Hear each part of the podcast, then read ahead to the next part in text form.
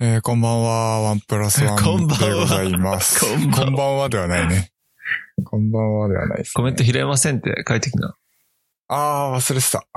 今書けばいいじゃん。そっかそっか、コメントで書けんのか。うん。そんで、それをあの、あの拾ピン、ピンにつけとけばいいんじゃない？収録中は、えー、コメント、あまり拾えません。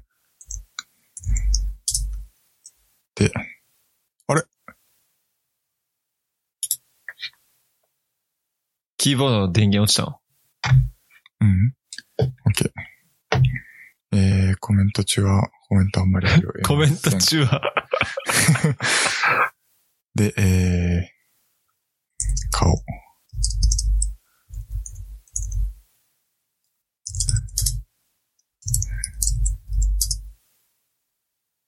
見ませんと。こんな感じですかね。なんだ？なんか、変な顔入っちゃった。まあ、まあいいんじゃ、いいんじゃないですか？いいんじゃないですか？変な顔、変な顔入っちゃったじゃん。よし。いや、めっちゃ、すいません。あの、皆さんたくさん聞いていただいて。あ本当ですね。えー今、2300人ぐらいを超えてますね。そうですね。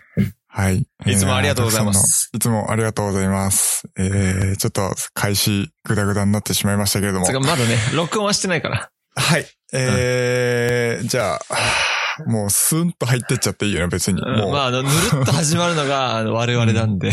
我々もぬるっと始めますんで、えーはいポッドキャスト024、えー、始めていきたいと思います。あ、きよさんこんばんは、こんにちは。あのー今からですね、あの、ポッドキャストというですね、あの、ポッドキャスト番組を我々配信してるんですけれども、えーその公開収録ライブということで、ちょっとその収録中あまりコメント拾えないと思うんですけれども、ちょっとご容赦いただければと思います。じゃあ、早速始めますか。OK です。はい。じゃあ、えー、始めていきます。えー、はい。じゃあ今日何の話しましょうか？え、つかさ、なんかいつもなんかそういう感じの始まり方ししてたっけ？いつもってどうやって始まったんだっけ？いや、いつもは、なんか、ぬるっと、うなん、か、あの、さっき起きたんだけどとか、なんか、レッドブル秋か的な話をして始まってたんですよね。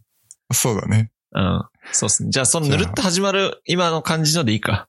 うん。ぬるっと始まる感じで。はい。そうっすね。まあ、今週、まあ、いろいろニュースはありましたね。割とテック系の話がうんありましたね。まあ、今週と言いつつ、なんかあの、いつも編集に時間がかかって、最終的に、ポッドキャストとして配信されるのが2週間後とかになっちゃってるんで、そうそうそうその辺はちょっと頑張り、頑張らないとですね。うん。だ今、とりあえず今日の収録日が12月の12日ですね。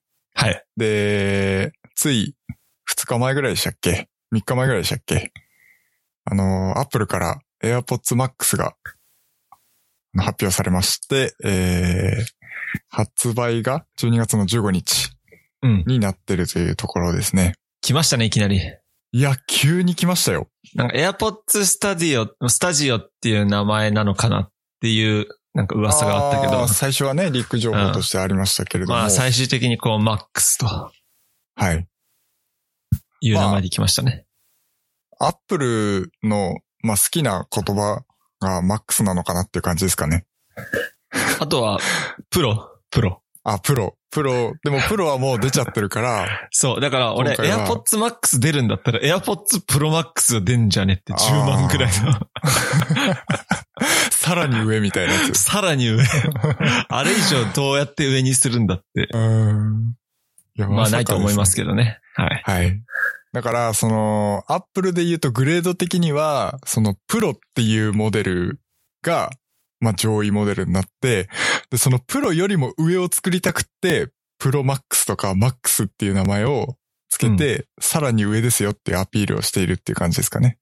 そうですね。まあ個人的には Max よりプラスの方が好きだったっすね。あー、なるほど。うん。iPhone 8プラスとかあったでしょ。うん。なんか Max ってなんかちょっとバカっぽくね名前が。中二病っぽい。中二病っぽい、確かに。いい、まあ、いいでも、そんな、ううんん。。だから最上位機種ですよ、フラッグシップですよっていうのが、まあ確かに分かりやすいっちゃ分かりやすいですよね、マックスって。そうですね。うん。まあ、そんなところで、AirPods Max の簡単な紹介とか、お願いしていいですか、はい。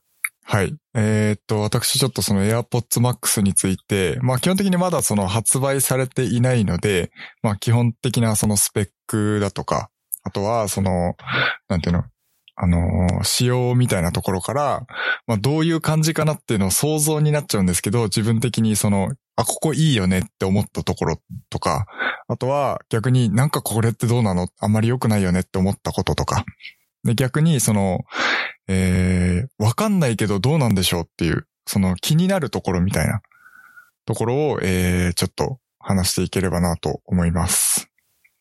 はいえーまずそのヘッドホンとしての基本的なスペックのところなんですけれども、要はそのアップルが設計した40ミリ口径のダイナミックドライバーを搭載してるわけですね。で、まあ、そのアップル曰くになるんですけど、アップル曰く、えー深みのある豊かな低音域、正確な中音域、明瞭で透き通った高音域の伸び、どんな音もはっきりと聞こえる原音に忠実なサウンドを奏でるということらしいんですね。うん。なんでまあ、あのー40ミリ口径のダイナミックドライバーっていうことで、まあ、その、すなんていうのヘッドホンとしてのスペックはかなり高い部類に入るのかなと思います。で、いいなって思ったところとしては、その、オーバーイヤー型？わかるわかる。のヘッドホンだったってところですよね。うん。オーバーイヤーは耳があんまり疲れないですよね。長時間つけていても。うん。ヘッドホンのタイプとしては、オーバーイヤー型っていうものと、オンイヤー型っていう、まあ大体2種類ぐらいあるんですけれども、えー、オンイヤー型っていうのは、要はその耳を潰すような感じで、両サイドから圧力をかけて密閉性を保つようなタイプなんですよね。で、これはその、えーっと、コンパクトにできるっていうメリットと、あとはまあ比較的安価なモデルに多いっていうところなんですけれども、今回その AirPods Max はオーバーイヤー型っていうその耳をすっぽり、えー、カップみたいなところで耳を覆えるタイプなんですよね。耳に対してのこう潰すような感覚がないので、えー、まあ、付け心地は良さそうかな。あの、長時間の使用には適している形なのかなというふうに思いますね。うん。これはやっぱ、プロ向けというか、スタジオ向けのヘッドホンとしては、まあ必須、オーバーイヤー型だよねっていうところではあるかな。まあ、どっちかっていうと、こう、持ち歩いて、電車とかでも聞けなくはないけれど、うん。まあ、PC の前に置いて、うんなんか、こう、収録とか、そうですね。いろんな、そういうことにも使えますよね。まあ、はいどっちかというと、そういうのがメインなのかもしれません。うん。多分そうなのかなっていう。まあ基本的には家の中で使うっていうのを想定されてるのかなっていう感じはしますかね。はい。で、あとはそのオーバーイヤー、あ、ごめん。えっと、密閉型であるっていうところも、まあ良いポイントかなと思います。うんで、そのヘッドホンのタイプとしては、その密閉型っていう、要はそのイヤーカップが完全にこう閉鎖された空間の中にあるタイプのものと、あとはそのメッシュみたいな素材で、えっと、カップが作られていて、音の抜けが良いタイプの2種類あるんですよね。うん。で、その、それぞれのにデメリット、メリットあって、今回でその AirPods Max の密閉型っていうのは、えっと、要は外部からの音を遮断しやすいし、かつ、えっと、自分で聞いてる音を外に漏らしにくいっていうメリットがあるんですね。で、まあ、その外に漏らしにくいメリットとしては、例えばそのスタジオで我々ポッドキャスターが収録をしたいってなった時に、と相手の声は聞かないといけないけど、マイクに録音したいのは自分の声だけなわけですよね。だから、相手の声は、えっと、密閉型のヘッドホンで聞くことによって、相手の声を外に出しにくいから、自分の声だけをマイクに収録することができるというメリットがあるわけですね。まあそういったところでやっぱり密閉型の、ヘッドホンっていうのは、あのーいわゆるプロ向けというかスタジオ向けに、近いところではありなんじゃないかなっていうところと、うん。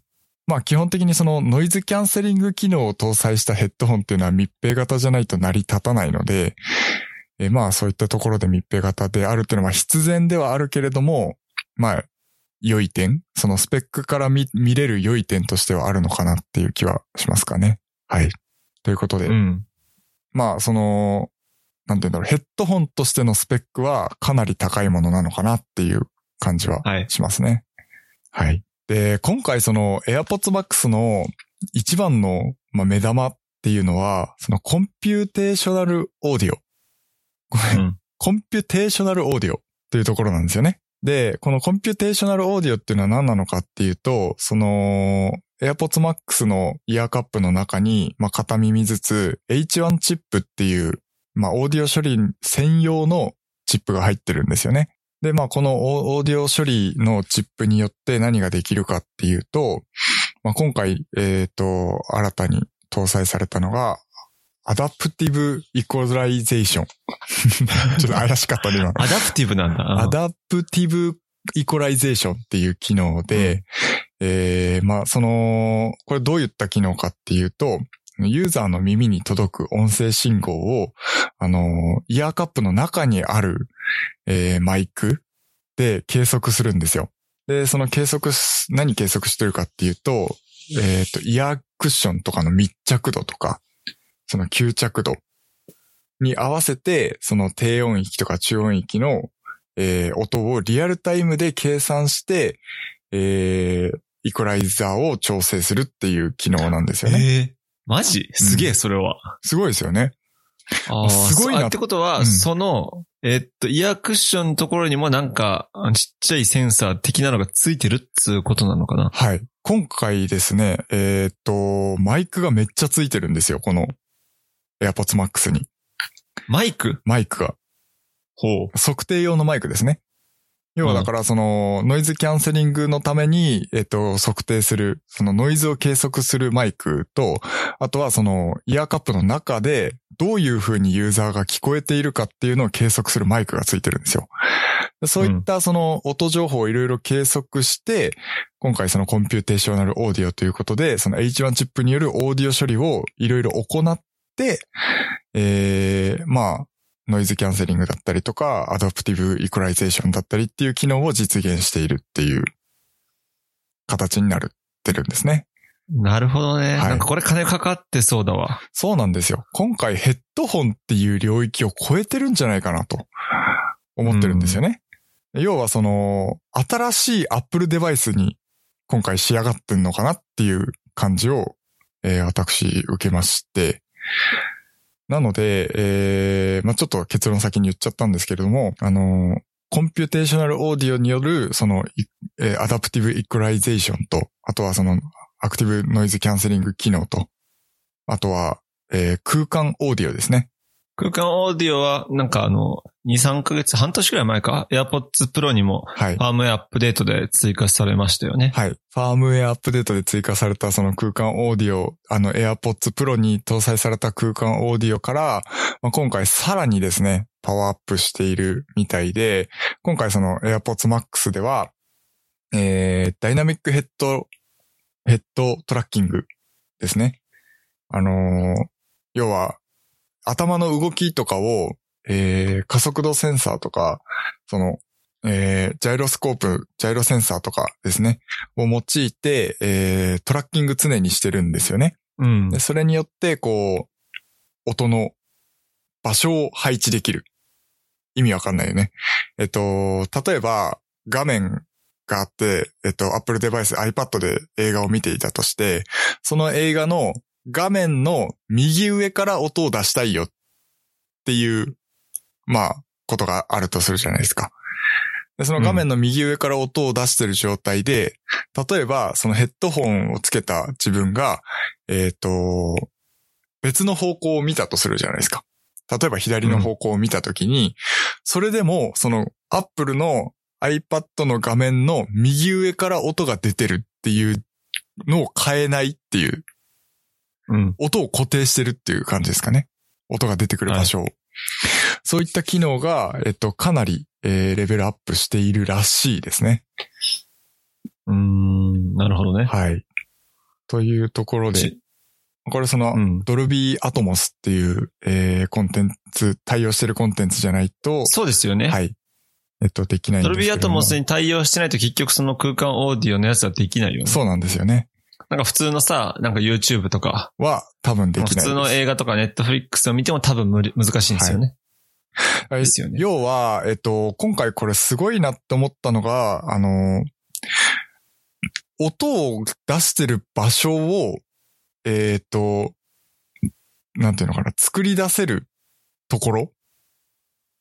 その、例えば画面に対して画面の右上とか、左上とか、後ろとかっていうその音が出てるところを疑似的に、あの配置することができるっていうところが正直僕の中ではすげえなと思っていて、まあ、なん、なんで、バーチャルサラウンドって言うんでしたっけ？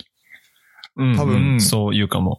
えっと、まあ気になるところではあるんですけれども、それがどのぐらいの精度でできるのかっていうのによっては、本当にこの5.1チャンネルのサラウンドとか7.1チャンネルのサラウンドで映画を見たときに、ものすごいこう、サラウンド体験をすることができるのではないかっていうちょっと期待があるんですよね。なるほどうね。んだからこう、まあ AirPods Max が出た時に、まあ俺も言ったんですけど、はい。めちゃめちゃ高いじゃないですか。はい。高いけれども、やっぱり Apple さんが計算に計算を重ねはいて出したものなので、多分新しいっつうかまあ、ニュースタンダード的なはい。ものになってくるのかもしれないですね。そうなんですよ。だから、あのーう最初、あの結論から言ってしまいましたけれども、今回ヘッドホンっていう位置づけではなく、本当にアップルが開発した新たな、その電子デバイス、アップルデバイスだと思ってるんですよね。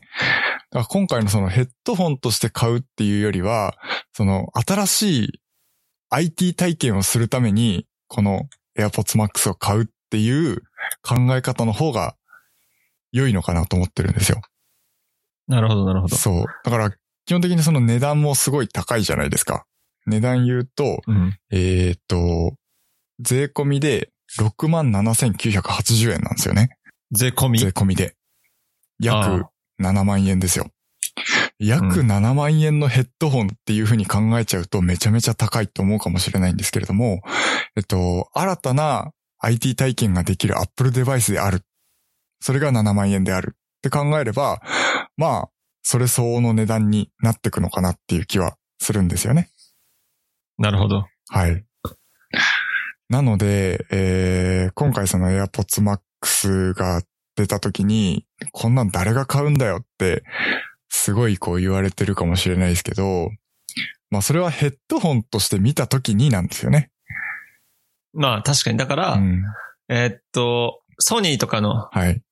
えー WF1000XM4 だっけ？あうの、んヘッドホンとはい比較してしまうのはやっぱりお門違いなわけそう。ってことですよねそうですね。だからソニーで出してるヘッドホンはあくまでもヘッドホンである。っていう考え方なので、ヘッドフォンとして考えると確かに高い。うん。まあ、超し絶高いよね、音楽を聴くだけ、音楽を聴くという行為だけに使うにはもったいないわけですよね、そうですね。AirPods Max の機能をこう、すべて使いこなせるのであれば、はい。まあその価値はあるのかもしれませんけれども、はい。こう通勤とかでしか使わないとか、はい。まあそういう風にして考えるのであればちょっと高いし、うん選択肢にああげなくてもいいのかなっていうイメージですね。はい。そうですね。というところで、まあ、その AirPods Max、あまりその、評価的にはあんまり良くない感じではあるんですけれども、まあ私としては、まあ、そういったところを動向を踏まえて見ていきたいかなという感じに考えてますね。まあ前も言ってましたけど、まあ AirPods が出た時も若干こう、何やあのデザインみたいな。うん。うどんだうどんだみたいな。うん言われてましたけど、結局今のイヤホンのスタンダード AirPods なんですよね。はい。もう、まあ、これ以上ない Bluetooth イヤホンになってますよね。そうですね。まあ確かに俺は AirPods Max のデザインを見ると、ちょっと確かにダサいなとは思いますけれども、うんまあ見慣れてくるのかもしれないですね。そうですね。だからこれを使い始めて、その、例えばめちゃめちゃ有名なプロミュージシャン、ミュージシャン。めちゃ噛むな今日。今日調子悪い今ね日。滑舌調子悪いですね。あの、多分、アイドリング足んなかったんあ、じゃない？そういうこと？うん。あのーめちゃめちゃこう有名なプロミュージシャンが AirPods Max めっちゃいいよ、みたいな。ロックだぜ、みたいなことを言い始めたら、多分、うん。脚光を浴びてくるのかなっていう気はしますかね。そうですね。はいまあちょっとそういうのにちょっと期待ですかね。まあ私は多分買わないと思いますが。僕も今のところ買う予定はないかなっていう感じはしますけど、でも気になるっちゃ気になるんですよね。このそう、つけてみたいという気持ちはある。はい。音質もそうだし、この computational audio っていうのがどのぐらい実用的なものなのかっていう、新しいそのうん IT 体験として、どのぐらいこう、なんかこう、革新的なものなのかっていうところは結構気になってはいますね。はい。というところで。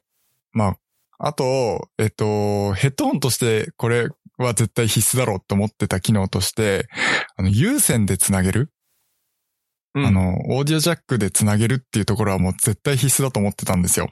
で、それがあの、アクセサリーとしてライトニング to 3.5ミリのオーディオジャックのケーブルが、まあ別売りでアクセサリー、アクセサリー、アクセサリーとして発売されるみたいで、えーそれを使えば有線で、えー音を聞くことができるっていうところですね。これは、はいまあヘッドホンとしては素晴らしい。あの、いや当、たり前だけど、これあってよかったっていう。無線でしか使えないとマジで不便なんですよ。結構需要ありますよね。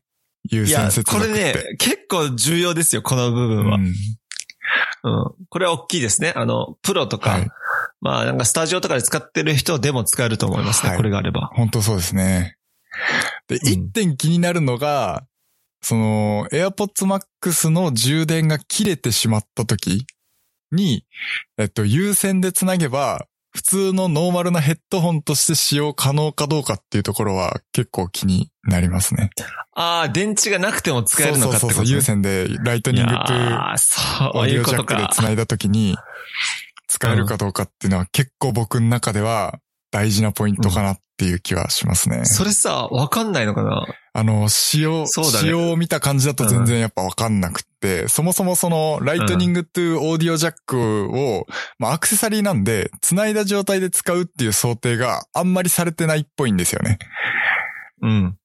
というところで、あのーよくわからんっていう。だけどさ多分無理じゃない？多分無理。あの、やっぱりいろいろやってるじゃないですか。オーディオ処理。ノイズキャンセル。ルであったり、あの、この、えーっと、このシチップでいろいろ処理をしていたりだとか。はだから多分それは無理なんじゃね？無理だとは思うんですけど、まあ、要はその、もちろん、えっ、と、ノイズキャンセリングはできないと思ってる。それは当たり前だよね。うん電池が、充電がなければノイズキャンセリングもできないし、 adaptive equalization も効かないっていうのは、それはしょうがないと思うんだけど、それはそれとして、えっと、 Bose のヘッドホンなんかは、あの、ノイズキャンセリング機能は使えないけど、イヤホンジャックで繋げば有線で、あの、電池がなくても使えますよっていう機能はついてるんですよ。あ、そうなんですね。クワイエットコンフォーそトって。いう坊主のヘッドホンなんですけど、はいそ。れと同じように今回出たその AirPods Max も有線でつなげば電源がなくても充電がなくてもヘッドホンとしては使えますよっていう機能は、まあ、あってほしいなっていうところの、ちょっとまあうん気に、それはわかんないですけど、うん。一回こう電池なくさないと試せないからね。試すのも結構大変ですよね。はい。はい、ということで。まあ、あと、僕、ちょっと AirPods Max の話じゃないんですけど、まあ、今回 AirPods Max、ライトニング充電じゃないですか。あの、まあこれ見た瞬間、あの、iPhone13 もライトニング確定だなってちょっと、ああ、なるほどね 個。人的には思ってしまったんですよね。はい。まあ、まあ、やっぱり、アップルとしてライトニングは多分今後なくさないだろうなと。なるほど。今新商品で出てるのもやっぱライトニングばかりだし、うんまあ、可能性があるとして、まあ、プロが、あの、iPhone13 Pro、うん iPhone 13 Pro だけがこう C になるっていう可能性は、まあ、低いけど、うんうん、それならあり得るかもしれないけど、多分、基本的にはライトニングでしょうね、今後も。っていうのをなんか発表を見て思いました。なるほどね。だから、うんまあ、ライトニングって基本的に Apple デバイスでしか使えないじゃないですか。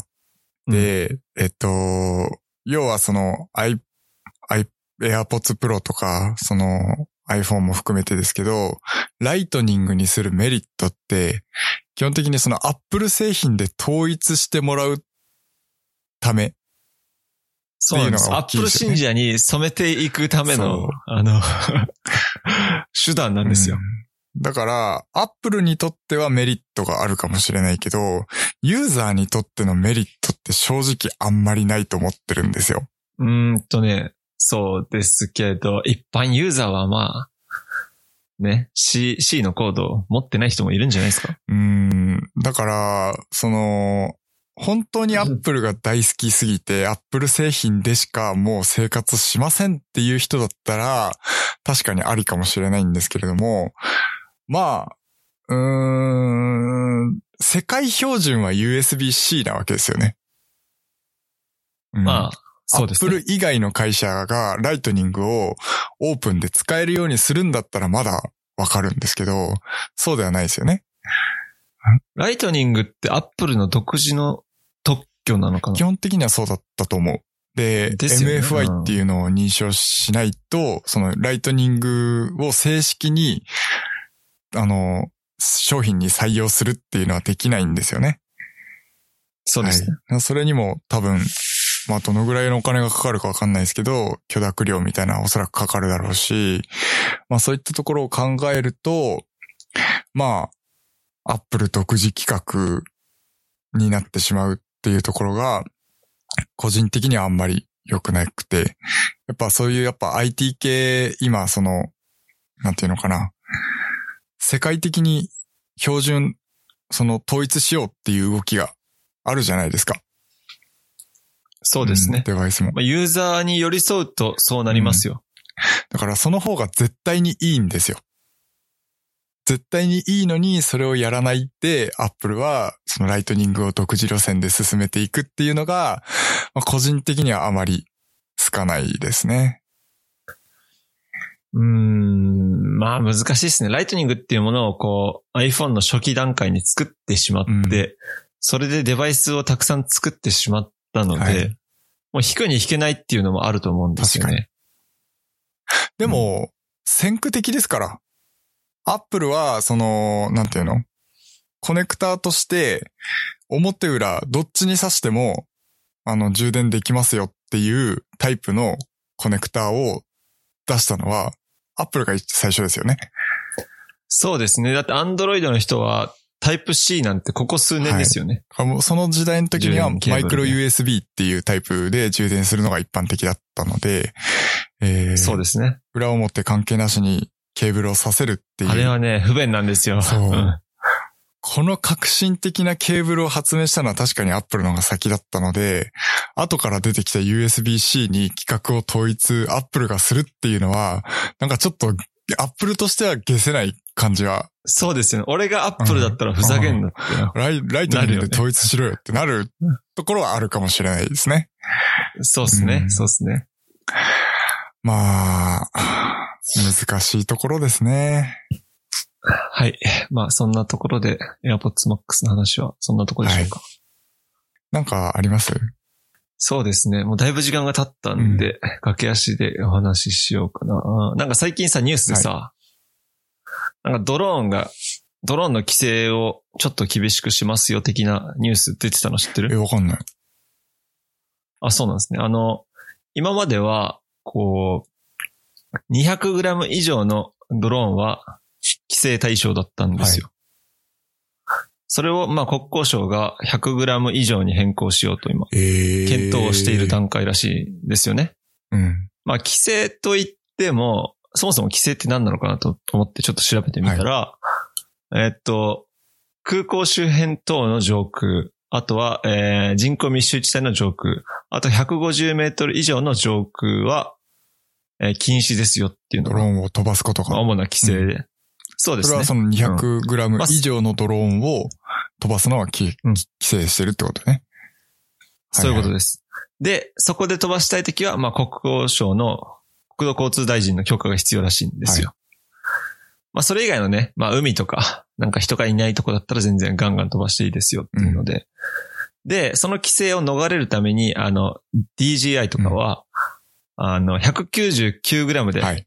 ギリギリ規制を逃れるね、軽いドローンを開発して、まあ、あの、都心とかで飛ばしても別に大丈夫なようななるほど。やつを開発してたらしいんですよね。まあそういうものをもう規制にするために 100g 以上に、まあ考えてるらしいんですけど、なんかそもそも、僕素人なんでちょっとわかんないですけど、なんか軽きゃいいって話じゃなくないって思あっていてあ、。なるほど。まあ軽いドローンって多分風とかに弱いと思うんですよね。風とかに弱いのに、なんでこう、なんつうのかな。まあドローン全体を規制したいんですかね、国は。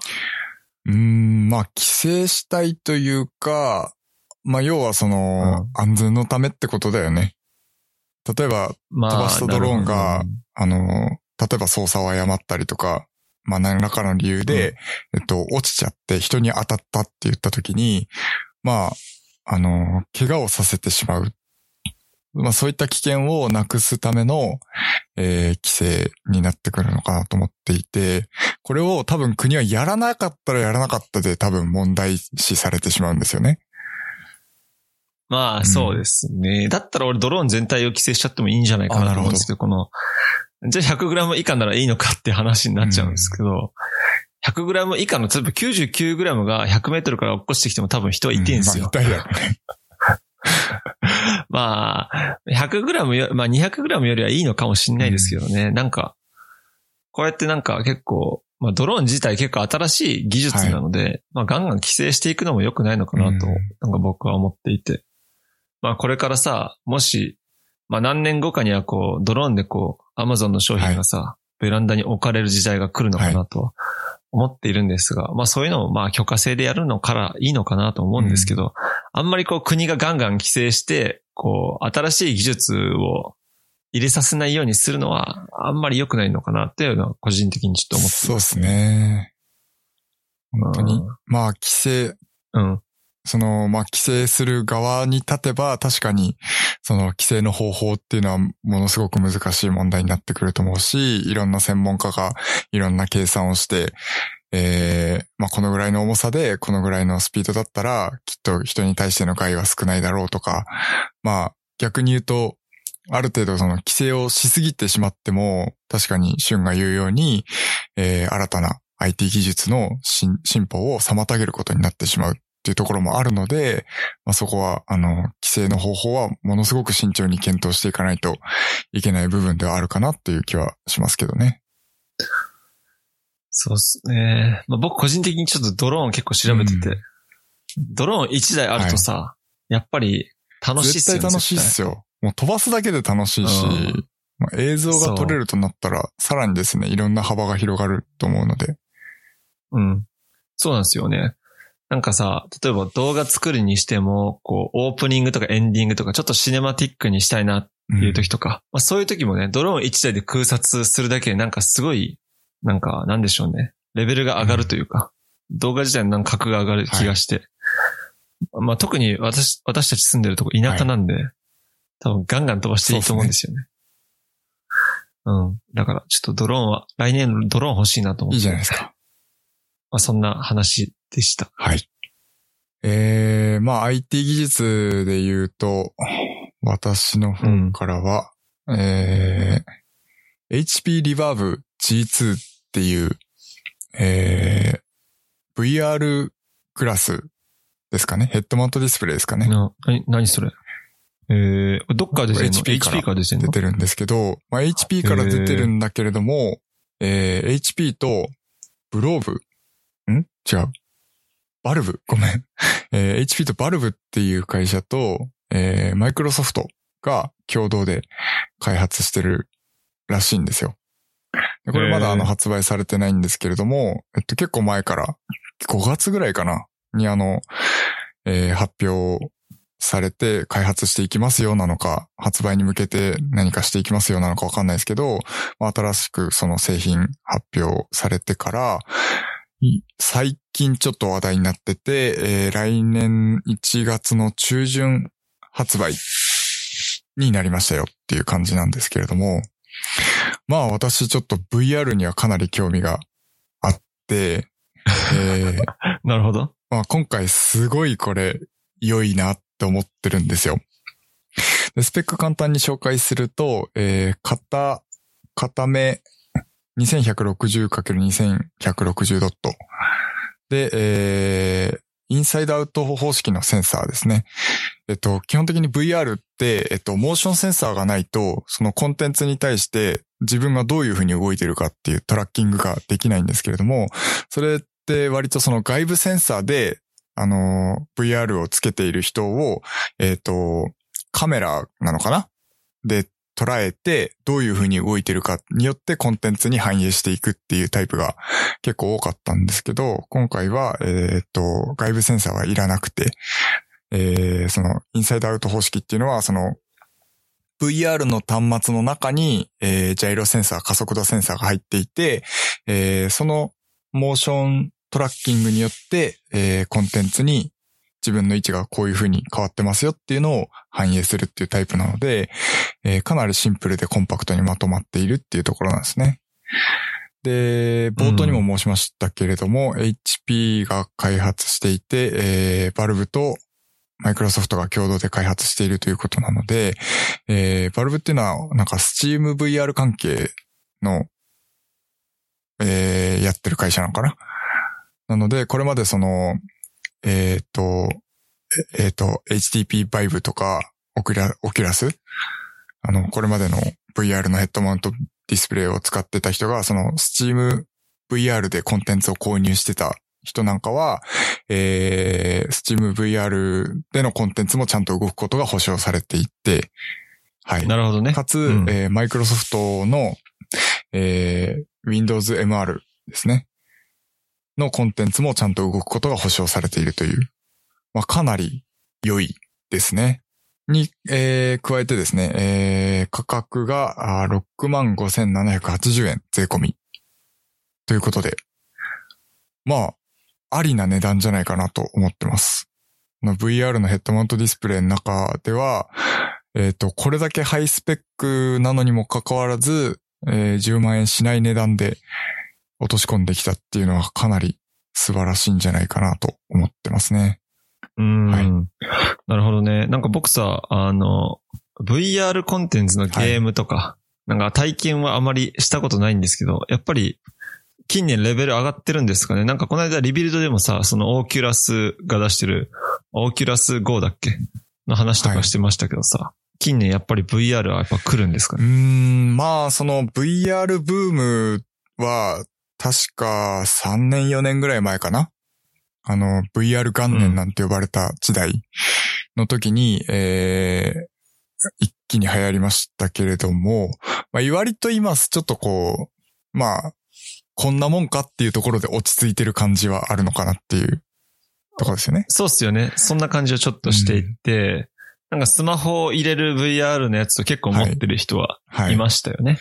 なんですけれども、まあその VR 体験っていうのは、まあ一つのまあジャンルとして IT 系の新しい、えー進めていくべき事項の一つなのかなっていう気はしていて、ただちょっと気になるのが、その完全に中に入っちゃうんですよね。中に入っちゃうっていうのは、AR っていうのがいわゆる拡張現実で、VR っていうのが、うん。なんだっけ？えっ、と、バーチャルリアリティなんだっけ？拡張現実に対して、仮想現実だっけ？ああ、そうっすね。うん。というところで、えー、ちょっと調べる。VR というのは、え？わかんないのよくわかんない。VR。仮想現実、あ、仮想現実ですね。えー合ってました。えー仮想現実になってしまうと、基本的にその外部の情報がない状態で、その仮想的な現実に入り込んでしまうっていうのが、ちょっとこう、うん不安というか、あのー VR 技術の進展を難しくさせてる要因の一つなのかなっていう。えーっと、うん。うん確かに、こう、VR は没入感がすごくあっていて、こう、VR グラスをしている人を、あの、旗から見ると ちょっと変な人っていうか、確かに。それありますよね。それはありますよね。うん。というところで、あまりにもその、現実から離れすぎていて、そっから先に進むのが難しい状況っていう感じですかね。要はその、バーチャルリアリティの世界の中での動きが、現実と全く違うのに、でも現実でも動いてないといけないわけじゃないですか。はい。そうですね。それがかなりこの技術を進展させるのに難しい部分になってくるのかなと思うので、まあそういったところがこれからの課題になっていくのかなって個人的に思ってますね。はい。うんだからどっちかというとあ AR? 拡張現実の方が、うん。あの、進展はしやすいのかなっていう気はしますね。うん。はい。なるほどね。買うんすか？えっとですね、推奨スペックに全く足りてないんですよ、僕のパソコンが。欲しいんですよ。めああ、っちゃそういうことか。欲しいんですけど、うんちょっと足りてないので、うーん、まあ、パソコンの更新をした時に合わせて、えーその時出ている EVR グラスを買おうかなっていう感じですかね。かなり気にはなっているので、まあ、買っちゃってもいいかなと思うんですけど、多分、AirPods Max と同じぐらいそうですね。の値段じゃん。AirPods Max とほぼ同じぐらいの値段ですね。だから、どっちの IT 体験を取るかって言ったら僕は VR の方がやりたい感じがありますおーなるかね。ほどね。僕も実は体験したことがほぼないんですよ。その、うん、なんかさ、プレステで VR 出た時とかさ、結構話題になったじゃないですか。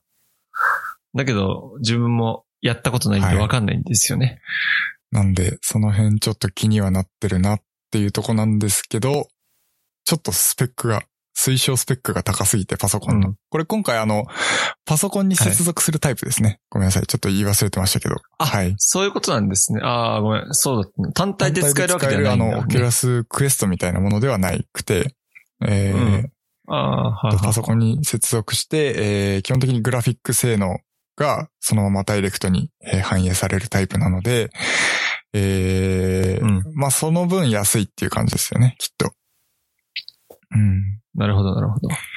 まあやっぱり、ちょっと、その辺は考えないといけないですね。はい。なんかあります？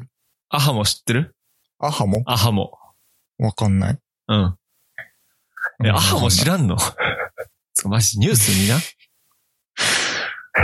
あのさ、ドコモが、えっと、ドコモってさ、あの、やっぱ大手キャリアじゃないですか。大手キャリアのドコモがですね、あの、MVNO ではなく、えー格安プランを、どこもから出したプランってこと？そうですね。それがアハモって言うんですけれども、それがちょっとやばいんですよね。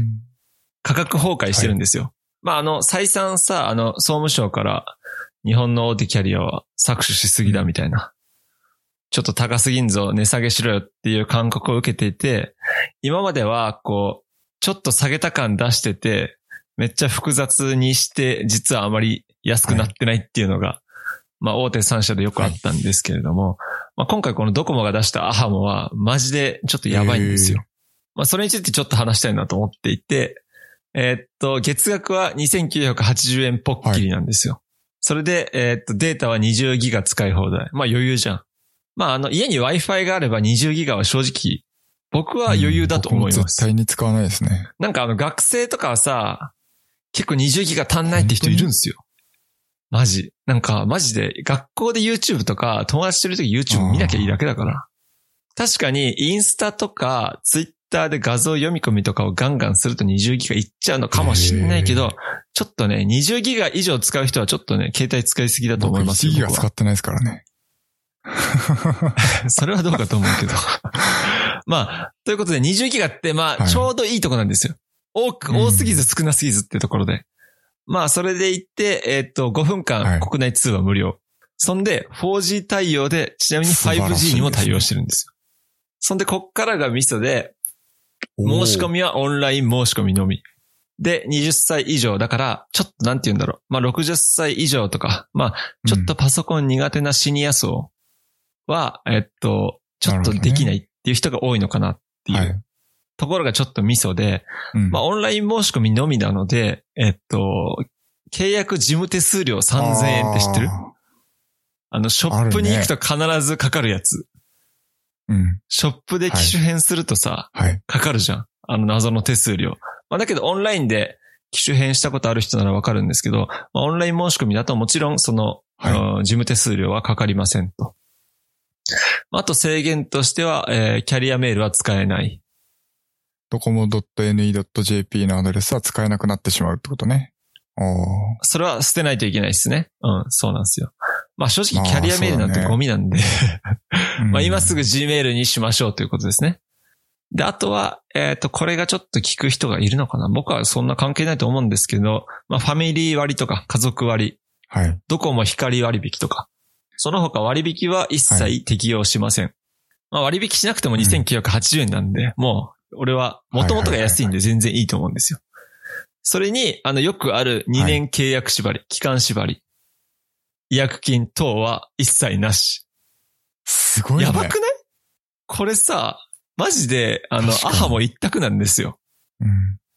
今まで僕は Y モバイルで、えっと、同じ金額の2980円、月10ギガなんですね。はい。それで2年契約なんですよ。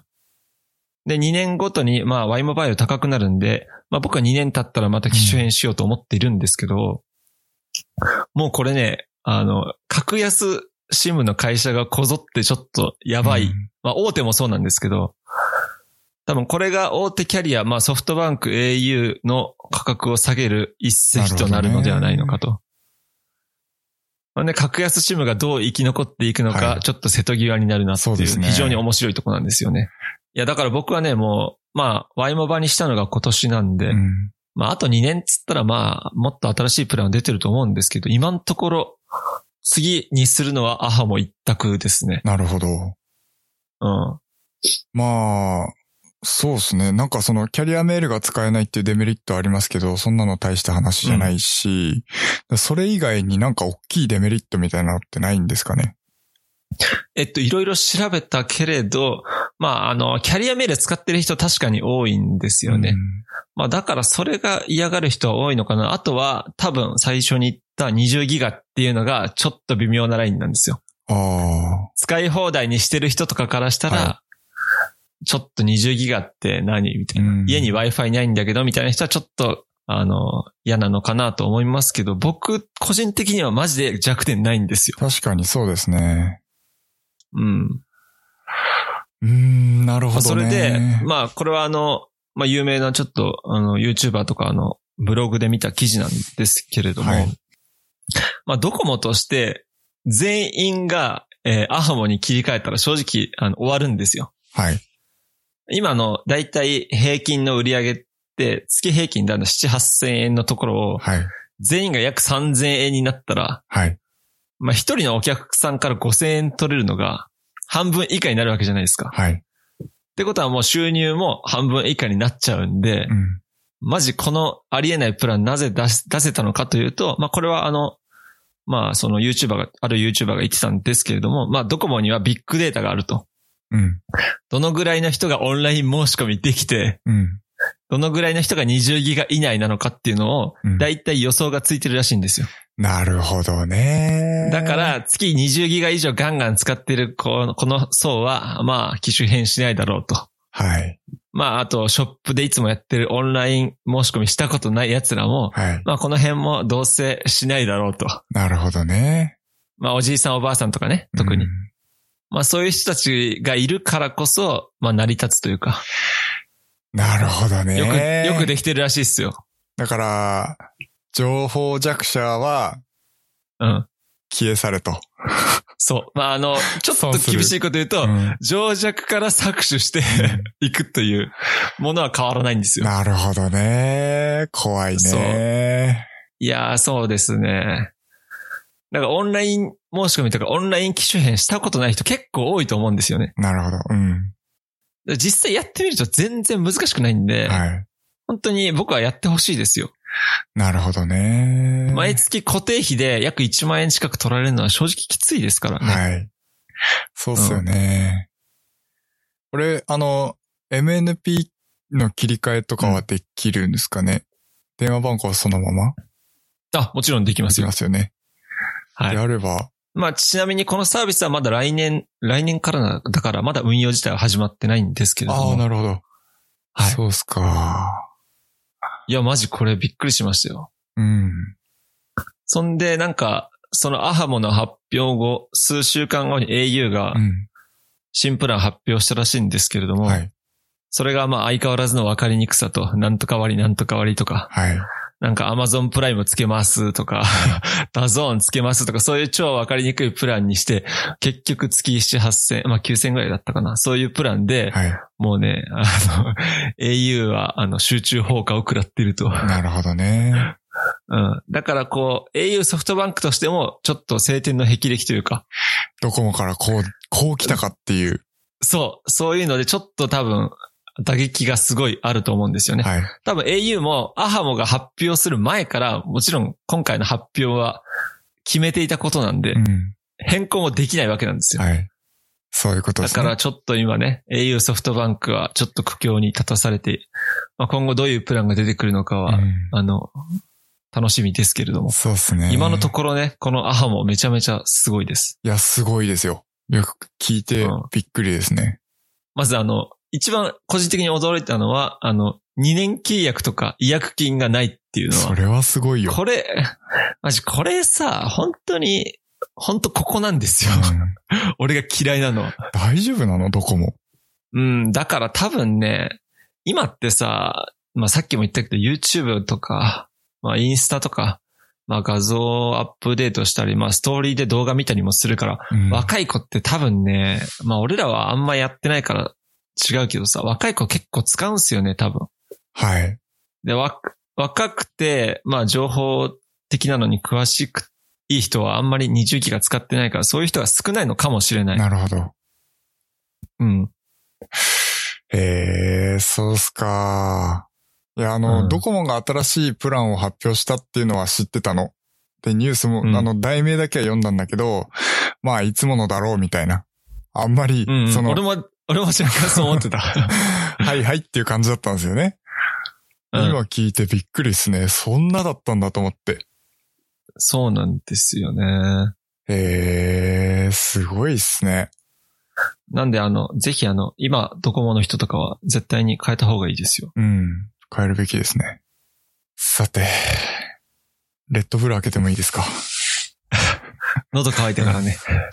だいぶ時間経っちゃいましたけど。ああ、いいんじゃないですか。もうポッドキャストのためにまあ飲むうんレッドブルではない。うん。まあこれから運動するからね。そうっすね。まあ残り5分か10分ぐらいでなんか話せる雑談があれば。まあ、テック系の話、うーん、超テック系の話なんですけど、前振り。僕うん。そう、我々テック系の話しますって言った時はテック系の話しますけど、超テック系の話って言った時にはもう雑談ですから。うん、その通り。はい。超テック系の話をしたいと思うんですけれども、あのー結構僕あの、ハードめに運動してるんですよ。で、まあソフトテニスなんですけど、ソフトテニスもやってるし、あのー登山とかも結構やるんですよね。で、だいぶ膝を酷使してるんですよ。うんで、まあ病院には行ってないんですけど、やっぱちょっとこう、膝に違和感があるんですよね。階段を登るときとか。ちょっとあマジ？そう、いてててってなるときが マジ？たまにあうんって、まあおそらくなんですけど、その軟骨がすり減ってるんじゃないかって勝手に思ってるんですよ。グルコサミン的な？そうそうそうそうそうでまさにそのグルコサミンコントロイチンのサプリメントを服服用っていうか、摂取してるんですね。おっさんじゃん。そうあの、本当に、おっさんとかおじいちゃんが飲むような多分サプリメントなんですけど、グルコサミンコンドロイチンを飲んでるんですけど、それがあの、海外製のやつで、なんか一個が超でかいんですよ。うん。普通僕、サプリメントって割とちっちゃいのだともう水も飲まずに自分のこう唾液だけで飲み込んでるんですよね。あんまり。それは良くい。ないだろ。それは良くないだろ。そうなのだって溶けないじゃん。え、そうなの？なんかそのさ、飲み込むために水とかお茶を飲むんいや、じゃないだから錠剤は結局さ、胃の中で溶かさないといけないからさ、胃の中がさ、水分とか、まあ食べ物があればさ、うん溶け、まあ胃液で最終的には溶けるけど、うん。その吸収が早く吸収したいのであれば絶対水と一緒に飲んだ方がいいよ。あ、そうなの？なんかさ、その、うん薬とかは確かに水の飲まないとなんかこう、ちょうどいい濃度にならないような気がするんだけど、なんかそのサプリメントって、濃ければ濃い方が効くんじゃないかってなんか俺の中であるんですよ。濃さ関係ないから、あの、溶けても分量は変わんないからね。確かに。だからな、なんかこう、あんまり、こう、水分で飲めない、飲みたくないってなんか、なんとなく思ってたんですよね、そのサプリメントは。うんだったんですけど、その海外製のグルコサミンコンドロイチンのサプリメントはもう一粒がでけえし、さすがにこう水分入れないと飲み込めないんですよね。飲み込むのがきついぐらいでかいんですよ。なんで、えっと、この間その、ちょうど水野サイダー飲んでて、で、ついでに、そのグルコサミンコンドロイチンのサプリメントも一緒に飲んじまおうと思って。うんで、口の中にこう、グルコサミンコンドロイチンのそのサプリメントを入れて、嫌な予感、嫌な予感。あの、炭酸をガッてこう飲んだんですよ。うんもうその瞬間っすよ。口の中で炭酸がもう大爆発しちゃって、あー、まあ、ほっぺた。メントスコーラ的なねそうそうそうそう。メン、まさにメントスコーラの現象が起きてしまって、もう口の中パンパンに腫れて、あの炭酸でさ反応するやつあるから絶対ダメだよ、それは。だからそのグルコサミンコンドロイチンのサプリメントを炭酸で飲むのは絶対にやめてくださいっていう私からの注意喚起ですね。あのね、炭酸でね、飲むとそういうのがあるんですよね、たまに。たまにありますね。それは良くないです。あります、あります。そう。ちなみに僕もマルチビタミンと、はいえっと、えーフィッシュオイルと亜鉛を飲んでるんですよ。おーはい。そのマルチビタミンのやつは海外のなんで、うんめちゃめちゃでかいんですよ。でかいよね待って写真送るけど。マジででかいし、うんあの、フィッシュオイルもマジででかいんですよ。ああの、小指の第一関節ぐらいあるんですあ。よ。うん。わかる。あの、飲み込むのに失敗するときない？たまに。ない。それはないから、ない。それはない。い喉のところに引っかかっちゃってさ。や、つるんって入るから。ああ。なんかちょっとね、ザラザラしてんすよ、その。あ、それは引っかかるかもね。そう。ででかくてザラザラおおすすめしてるから。はね、うん。おすすめは、あの、お湯で飲むのがいいです。左右。ああ、なるほどね。なんで僕は、あの、基本的に左右で飲んでますね。溶けるのも早くなる。うんうんうんうん。はい。はい。ということで。えなるほど。サプリメントを飲むほどの年になってしまったー、か。そうなんす。でもやっぱちょっとやべえな、俺。心なしか調子いい気はしますけどね。まあ、あの、フラッシーボ効果。プラシーボ効果だと思いますけど。うんまあ大事だよ。あの、マインドが一番大事だから。はい。病は気からですからね。病ではないけど。その通り、その通り。うん。結局全部気からだよ。はい。いやー、来月で俺らも27か。そうっすね。やべえな、マジで。俺27はまだいいんだけど、28って言ったらさすがになんかもう、やばくね？もうだって30じゃない？そうだよね30っ。すよ俺マジ、本当にそろそろマジで会社辞めるわ。そうね。だから30超えてから、例えば再就職ってなったら相当きついっすよね。うん。まあだけどその辺でうちの会社は30以上になったら給料上がるよってこう札束振りかざしてくんのかな。多分そうですね。悲しいよ。いやーなんかよくできてるわ、本当に。本当っすよ。嘘だ、嘘だ。はい。それに負けずにってな感じですかね。はい。はい。頑張っていきたいと思います。はい。皆様、ぜひ、あの、我々、我々のポッドキャスト皆さんに広めてください。はい。えー、我々ポッドキャストは、えー、テック系の話してますけれども、あのースタンド FM というですね、あの、アプリケーションから、えー、おポッドキャストのアカウントをフォローしていただくと、そちらは割と、えー、楽しい話というか、お笑い系っぽい感じの配信をしていきたいと思ってますので、えー、そちらの方もフォローお願いします。はい。はい。ということで、えー、本日のショーノートは hpk.jp スラッシュおポッドキャストスラッシュ024で、えー公開しておりますので、そちらの方もよろしくお願いいたします。それでは、バイバイ。